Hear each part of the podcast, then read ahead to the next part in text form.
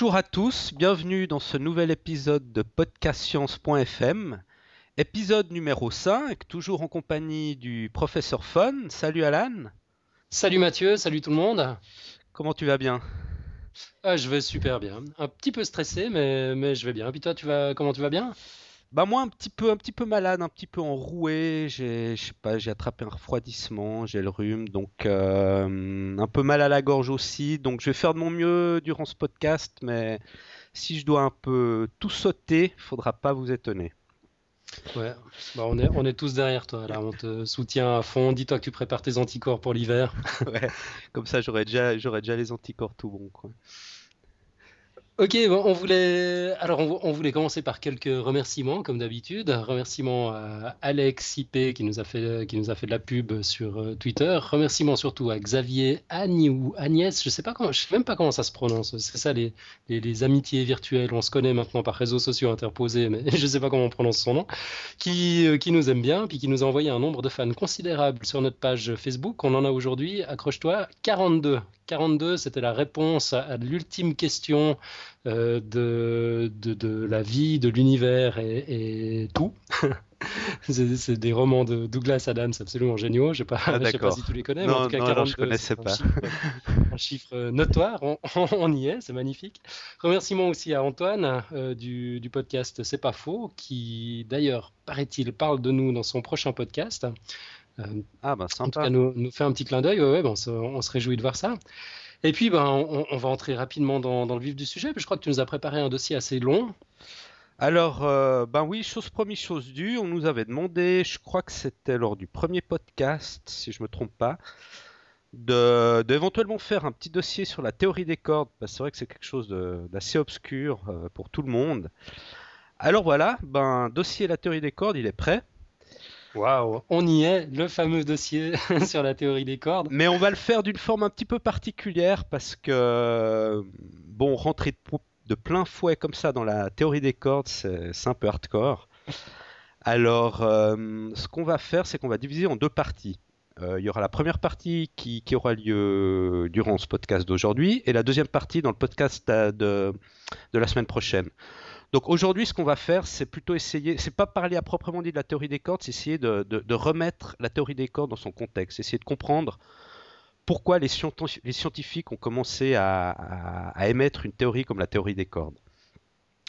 Et la semaine prochaine, on, rentrera, là, quand on aura compris le pourquoi du comment de la théorie des cordes, on, rentrera vraiment bien dans la théorie pour essayer de comprendre un peu mieux de quoi elle retourne.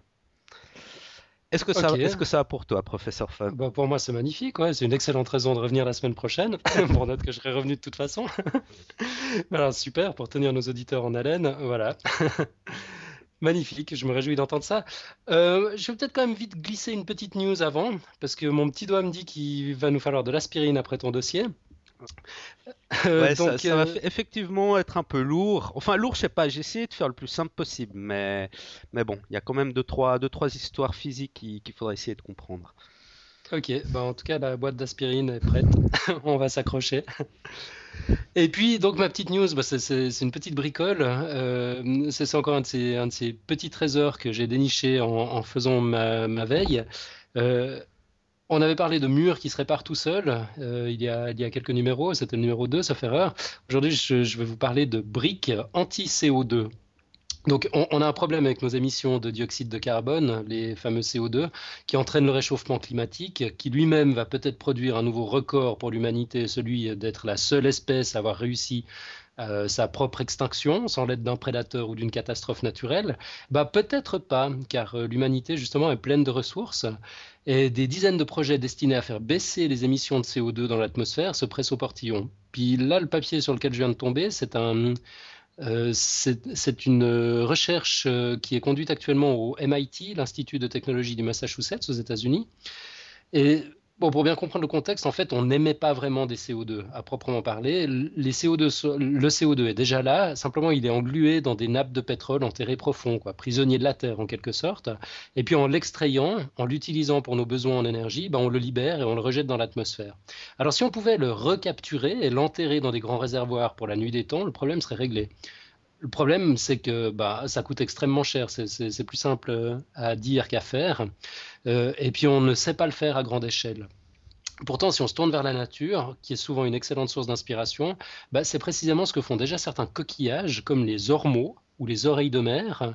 À Boulogne, en espagnol, je ne sais pas si ça te dit quelque chose, si ça se mange. À Boulogne euh, euh, Non, ça me dit rien. Alors, ça ne doit pas se manger.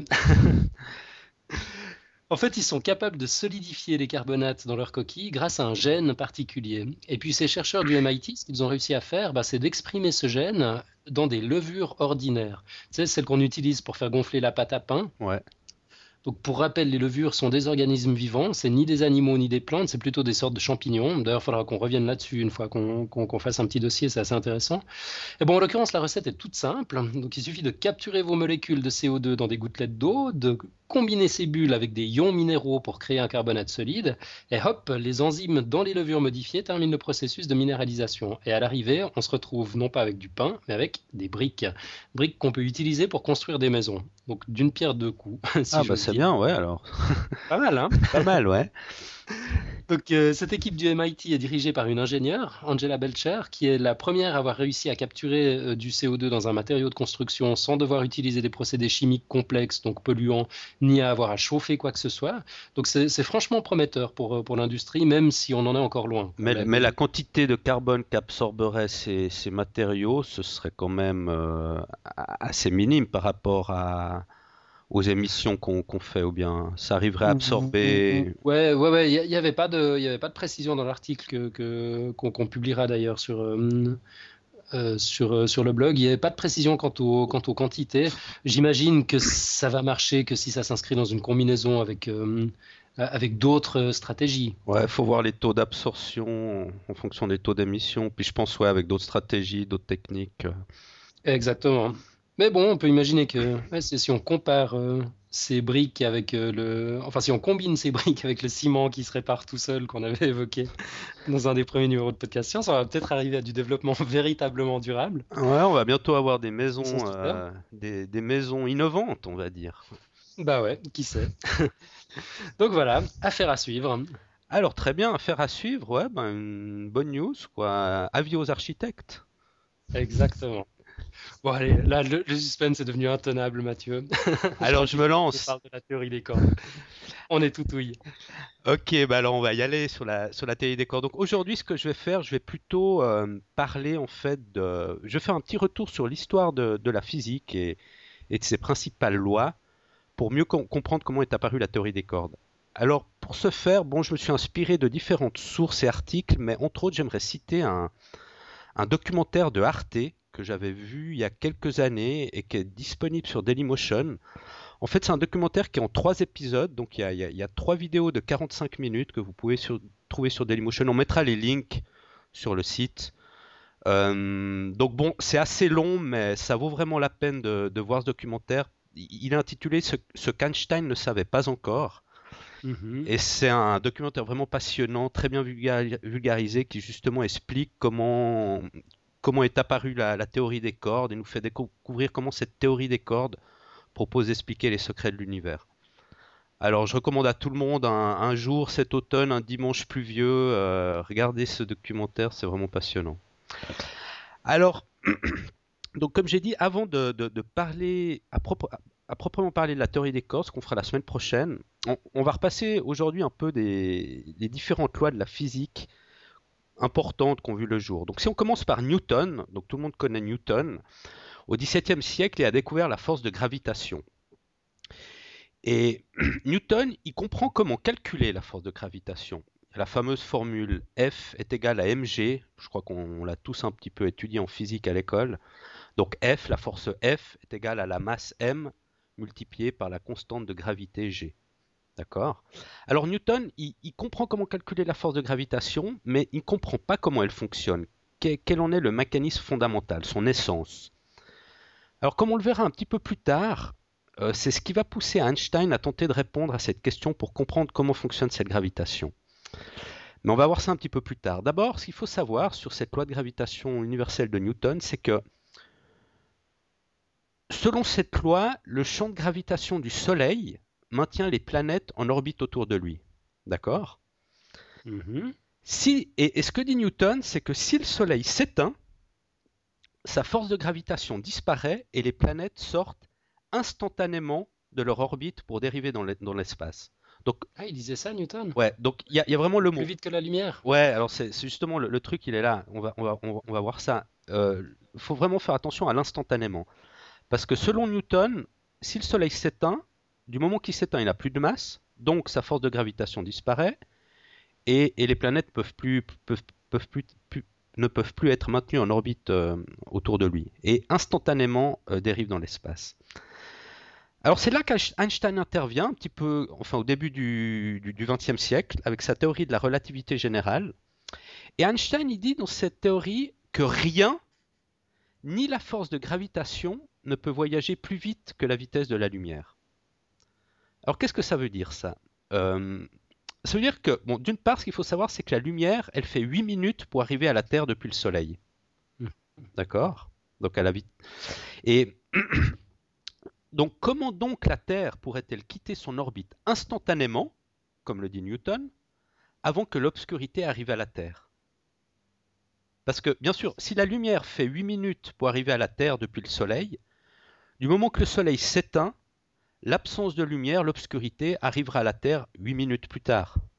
Mhm. Donc, donc euh, la, la, Terre ne peut pas sortir de son orbite instantanément, comme le dit Newton. Il faut attendre 8 minutes pour qu'elle puisse sortir de son orbite si le Soleil s'éteint. Ok, ce qui nous permettrait de comprendre pourquoi elle sort tout à coup de son orbite. la lumière s'éteint, tout fout le camp. ouais, mais c'est là, là justement, il y a une grande différence entre Newton et Einstein, et c'est pour ça qu'Einstein, il propose une nouvelle approche de la force de gravitation pour, pour, pour, pour résoudre ce conflit entre l'instantané de Newton et, que rien ne peut aller plus vite que la, force de la, que la vitesse de la lumière. Par, pardon. Donc il propose une nouvelle approche et, il dit que, que le médium qui transmet la gravitation, c'est l'espace lui-même. Donc selon Einstein, les trois dimensions de l'espace et la dimension du temps, donc en tout quatre dimensions, sont liées dans un même tissu espace-temps. On, va décrire un peu, ça en détail. Il, dit mhm. que, l'espace, en fait, l'espace-temps, pour Einstein, faut s'imaginer comme une surface lisse et plate qui, serait dans le cosmos, et que s'il n'y a aucune matière présente, cette surface, est vraiment uniformément lisse et plate. Mais s'il y a de la matière est présente, comme des astres, comme le Soleil par exemple, ça provoquerait une déformation de ce plan, de cette surface euh, de l'espace-temps. Ça, ça, provoquerait une déformation et, une courbe dans l'espace-temps. Donc pour, essayer de s'imaginer ça, il faut, s'imaginer une sorte de, tissu flottant dans l'air ou un drap flottant dans l'air. Donc si on imagine un, tissu flottant avec une surface plane, s'il n'y a pas de matière sur ce tissu, il, sera, sa surface sera plane. Mais si par exemple on, on, pose une pomme sur le tissu, le poids de la pomme va un peu déformer le tissu et la pomme va un petit peu s'enfoncer dans le tissu. D'accord? Donc ça va créer une déformation euh, autour, de, autour de la pomme, euh, sur la surface du tissu. Ouais, on, bah on, imagine exactement comment, effectivement. Donc c'est un peu le mhm. même principe avec l'espace-temps. Il faut s'imaginer un tissu et, des planètes sont posées dessus. Et en fait, ces astres et ces planètes évoluent le long de ce tissu et déforment l'espace autour d'eux. Leur poids déforme la surface de l'espace-temps de la même manière qu'un trampoline, en fait. Mhm. Et, et c'est cette déformation qui transmet la force de gravitation. Ça, c'est selon Einstein, c'est vraiment cette déformation qui transmet la force de gravitation. Donc, les déformations de la surface du, tissu, espace-temps seraient la cause de la gravitation. Le Soleil, c'est comme s'il avait courbé son environnement spatial autour de lui, dû à son poids, ce qui mhm. crée une sorte de petite vallée autour de lui. Donc, si, on reprend l'image de la pomme qui est posée sur un tissu flottant, quand, la pomme s'enfonce un petit peu autour, c'est comme s'il y avait une petite vallée qui était créée et la Terre roulerait le, long de cette vallée. Et c'est ce, ce, qui maintiendrait l'orbite de la Terre autour du Soleil. D'accord. On, va, on, mettra sur le site euh, une image de comment, comment est représenté l'espace-temps avec, un, mhm. avec le Soleil qui, qui, le déforme pour, pour, bien voir, pour que les auditeurs puissent le voir. Mais l'idée, c'est ça. C'est comme une sorte de trampoline ou de tissu qui, qui flotterait et qui se courberait en fonction des, du poids des, des astres qui, qui se trouvent dessus. Donc, selon cette théorie, la Terre n'est pas maintenue en orbite autour du Soleil à cause du champ de gravitation de celui-ci, comme l'a décrit Newton, mais suit plutôt des courbes de gravité du tissu espace-temps générées par le, par le poids du Soleil. Ainsi, si le Soleil disparaît, la, la, variation de masse résultante créerait des ondes de perturbation, comme des petites vagues, sur le tissu espace-temps. Et, ces, et ces, ondulations, ces ondulations voyageraient à la vitesse de la lumière jusqu'à la Terre, qui sortirait alors de son orbite. Mais elle sortirait de son orbite pas instantanément, c'est quand ces ondulations, ces perturbations arrivent, arrivent à la Terre. En fait, la, la, théorie de la relativité générale définit la force de gravitation comme des courbes dans le tissu espace-temps générées par des objets lourds. Et Einstein, ce qu'il décrit avec la théorie de la, relativité, c'est un univers organisé et prévisible. Donc prévisible dans le sens où on peut calculer ces déformations, ces courbes, euh, dues, aux astres, euh, aux astres sur, sur, sur, le tissu espace-temps. D'accord? Mm -hmm. il mhm. décrit, ça c'est important, un, un, univers organisé et prévisible, parce qu'on verra après qu'il y a une autre théorie qui, qui, qui décrit l'univers d'une autre manière. D'accord. Alors on le note, on se le met de côté. euh, donc, à l'époque d'Einstein, euh, il y avait, on connaissait la force de gravitation et il y avait une autre force qui était aussi connue, c'était la force électromagnétique. Mm -hmm. Donc, Einstein, il lui suffisait plus d'unifier la force de gravitation avec l'unique haute force connue à cette époque, la force électromagnétique, et toutes les lois de l'univers seraient ainsi décrites au moyen d'une seule équation maîtresse. Donc c'est ce qu'il a tenté de faire Einstein, mais en fait on va voir que les équations de Maxwell-Lorentz sont celles qui constituent le, le, postulat de base qui permet de réunir en une seule force électromagnétique la force électrique et la force magnétique. Donc ces deux -hmm. forces qu'on a réussi à, à, réunir en une seule au moyen d'une seule équation, enfin il y a différentes équations, mais d'une seule théorie mathématique euh, qui, qui, est la force électromagnétique. Pour Einstein, les équations de Maxwell-Lorentz et, la théorie de la, et la théorie de la relativité générale réunies au sein d'une seule et unique théorie révélerait en fait la nature de l'univers. Mais Einstein sort un problème. Parce que la force. C'est qu'il n'y arrive pas. non, parce que. Bah oui, il n'y arrive pas parce que la, la, force de gravitation est infiniment plus faible que la force électromagnétique. Et, et, et là, il y a un conflit qui rend incompatible une théorie unique de l'univers. Elle est trop faible, la, la force de gravitation, pour qu'on puisse unir la force électromagnétique et la gravitation dans, dans, dans une seule équation unique qui définirait l'univers. Donc il y a un problème là, elle est trop faible cette force de gravitation. Ok. Alors c'est là qu'apparaît la mécanique quantique. La mécanique quantique, elle a pour rôle d'étudier les interactions qui existent euh, entre les particules infiniment petites qui composent la matière. Et la mécanique quantique, elle définit deux nouvelles forces atomiques qui viennent s'ajouter à la force de gravitation décrite par Einstein et à la force électromagnétique définie par, les, par Maxwell et Lorentz. Mm -hmm. Donc ces deux nouvelles forces atomiques que décrit la mécanique quantique, ce sont l'interaction forte et l'interaction faible. L'interaction forte, c'est c'est celle qui maintient unis les protons, c'est la force qui maintient unis les protons et neutrons au sein du noyau de l'atome. Et l'interaction faible, c'est elle qui est responsable de la radioactivité. Donc maintenant, on a, on a quatre forces. On a la force de gravitation, la force électromagnétique, l'interaction forte et l'interaction faible. Les quatre forces fondamentales de la nature. Et ce qui se passe, c'est que la, la, méca la mécanique quantique affirme qu'à l'échelle des particules règne l'incertitude. C'est-à-dire, elle prône que l'issue d'une expérience est imprévisible. Alors je rappelle qu'Einstein avait décrit l'univers comme organisé et prévisible.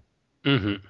Donc selon la mécanique quantique, les résultats peuvent le résultat d'une expérience peuvent uniquement être prédits en termes de probabilité. Et elle confirme aussi la mécanique quantique que l'intensité des forces atomiques et de la force électromagnétique est infiniment plus élevée que l'intensité de la force de gravitation. Donc là, on voit qu'avec la mécanique quantique, il y a deux problèmes. Il y a, il y a, il y a d'une part la mécanique quantique définit un univers imprévisible alors qu'Einstein décrit un univers prévisible, donc il y a un conflit. Et d'autre part, elle confirme ce qu'avait découvert Einstein, c'est que la force de gravitation elle est trop faible par rapport aux autres forces pour pouvoir déf définir une théorie unique. Donc la différence d'intensité énorme qu'il existe entre les forces atomiques et la force de gravitation pose un certain nombre de problèmes. Comment opère donc la force de gravitation au niveau des particules et quel est son rôle? Elle est beaucoup trop faible pour maintenir unies les particules au sein du noyau. Donc, comment mettre en relation la force de gravitation et les forces atomiques? D'un côté, on a les équations de la relativité générale d'Einstein qui définissent très bien la force de gravitation comme une déformation du tissu espace-temps, mais quand on entre dans le monde subatomique, la gravitation semble ne pas exister. Donc les formules mathématiques de la mécanique quantique expliquent très bien comment se comportent les particules subatomiques, mais ignorent complètement la force de gravitation. La mécanique n'en a pas besoin pour décrire les mouvements des particules. C'est pour cette raison que, lorsque la mécanique quantique s'applique à des systèmes macroscopiques, donc qui relèvent du domaine de la relativité d'Einstein, euh, c'est-à-dire n'importe quoi entre, entre une fourmi et une galaxie, en gros? Voilà, la, théorie de la relativité s'intéresse plus à, au monde macroscopique et la mécanique mhm. quantique au monde microscopique. Donc quand la mécanique quantique essaye, e, essaye de s'appliquer à des systèmes macroscopiques, euh, ben ça fonctionne pas. Les résultats sont incohérents. Sont incohérents. Heureusement d'ailleurs. ouais, ouais ça, on aura, de revenir une fois sur la, sur la mécanique quantique, peut-être heureusement, ouais, effectivement, que ça fonctionne pas à l'échelle macroscopique. Donc on voit qu'il y a certains comportements de l'univers euh, qui, ne peuvent pas qui ne peuvent pas être expliqués complètement.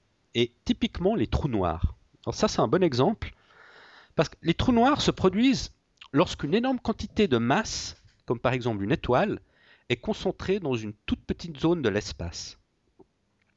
Cette énorme quantité de matière concentrée déforme le tissu espace-temps, comme tout astre, et le champ de gravitation résultant absorbe complètement la lumière.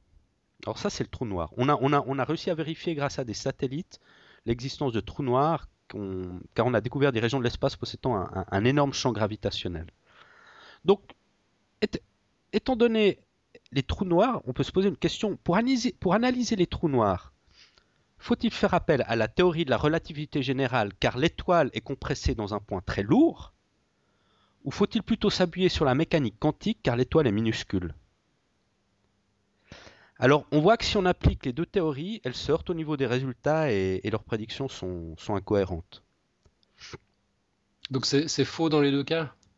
Eh ben alors, je, ne suis pas expert pour dire c'est faux dans les deux cas, mais il y a un problème parce qu'on n'obtient pas les mêmes résultats.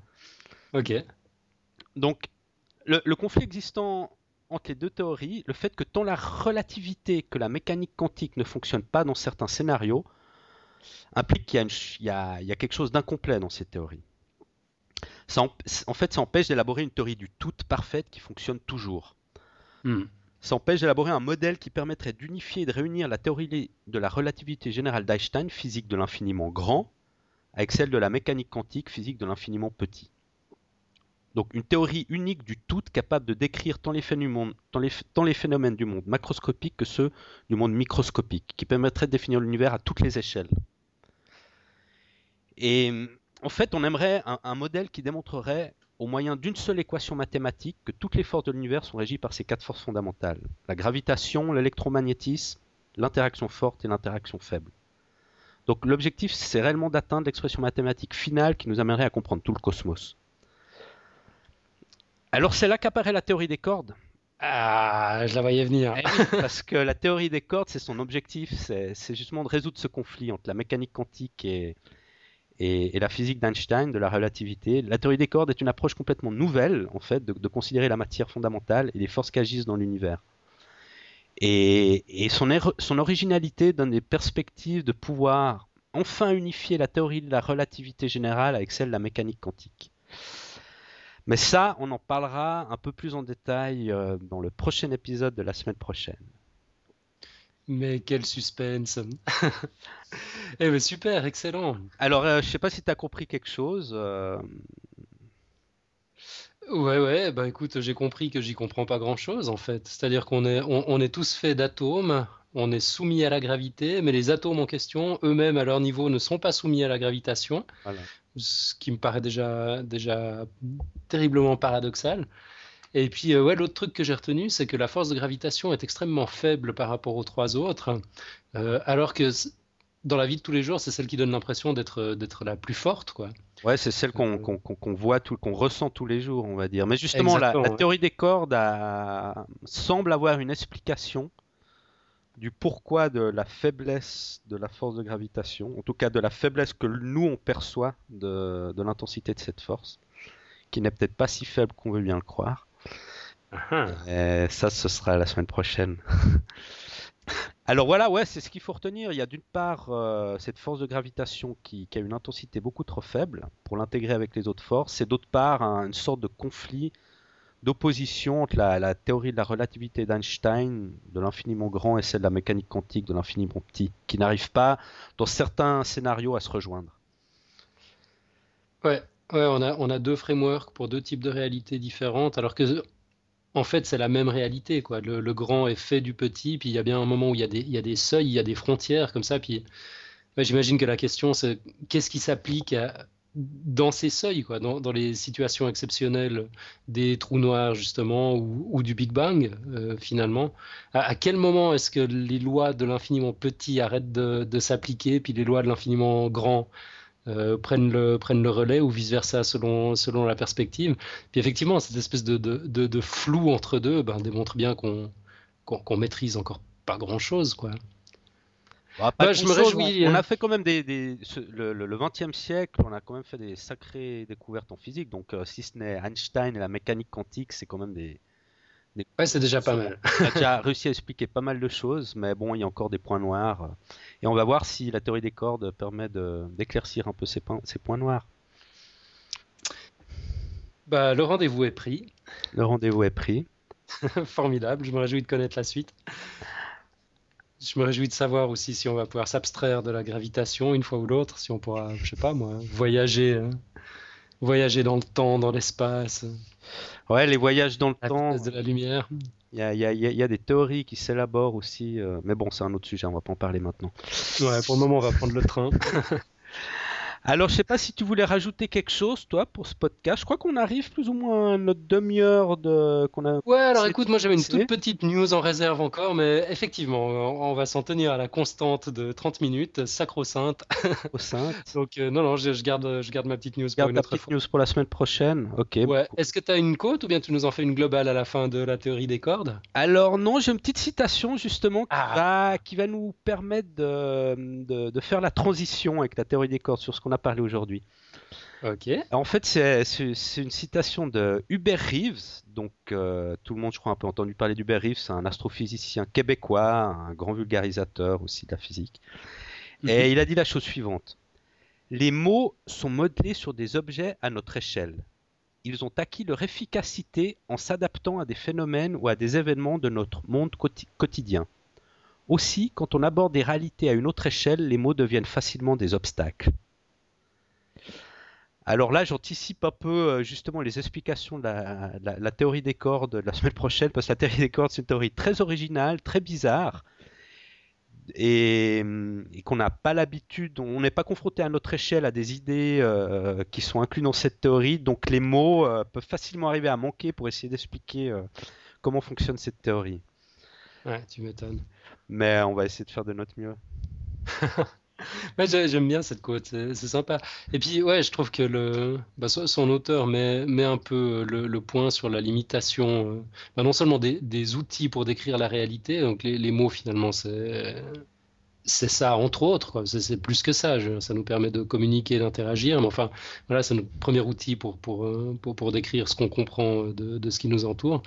Euh, c'est lié directement, enfin, c'est un outil de, de, notre, de notre intelligence, quoi, qui reflétait, euh, enfin qui reflète la, manière qu'on a de percevoir, de comprendre, de penser. Et puis effectivement, quand on est dans des choses qui sont tellement contre-intuitives euh, que, que, la mécanique quantique, bah il y, a, juste plus plus de mots quoi. c'est les, les, formules mathématiques qui s'expriment là, et c'est plus les mots à partir de. Ouais, c'est ça, c'est ça. Et puis je pense que ça, ça montre une des limites de, de, de notre intelligence enfin de l'intelligence humaine. On, est, on est assez bon pour, euh, pour manier des concepts qu'on arrive à, à visualiser, à visualiser, à imaginer, à simplifier, à schématiser, mais dès qu'on sort de, de, ces cadres, ça devient, ça, ça devient drôlement difficile. Ouais, ouais c'est exactement ça. Et c'est tout un peu ouais, le problème de la mécanique quantique, de la, de la théorie des cordes, parce que c'est vraiment des concepts assez particuliers et c'est difficile de trouver des mots pour pour, bien, pour bien les expliquer, surtout bien, bien se représenter les phénomènes que, que, ces théories essaient d'expliquer. Ouais, bah j'ai aucun doute sur, sur les mots que tu vas trouver pour nous expliquer tout ça la semaine prochaine. Confiance totale. Et puis bah, je te propose qu'on en reste là pour cette semaine. Ok, bah super. Très bien. Bah écoute, euh, merci Alan pour euh, ce podcast. Merci à vous, chers auditeurs. Et puis on, on se retrouve la semaine prochaine. Bah tout pareil, ouais. merci tout le monde. Et puis je me réjouis de, je me réjouis de connaître euh, le deuxième et dernier épisode de la saga des cordes. Alors à la, à la semaine prochaine, ciao. Ciao ciao.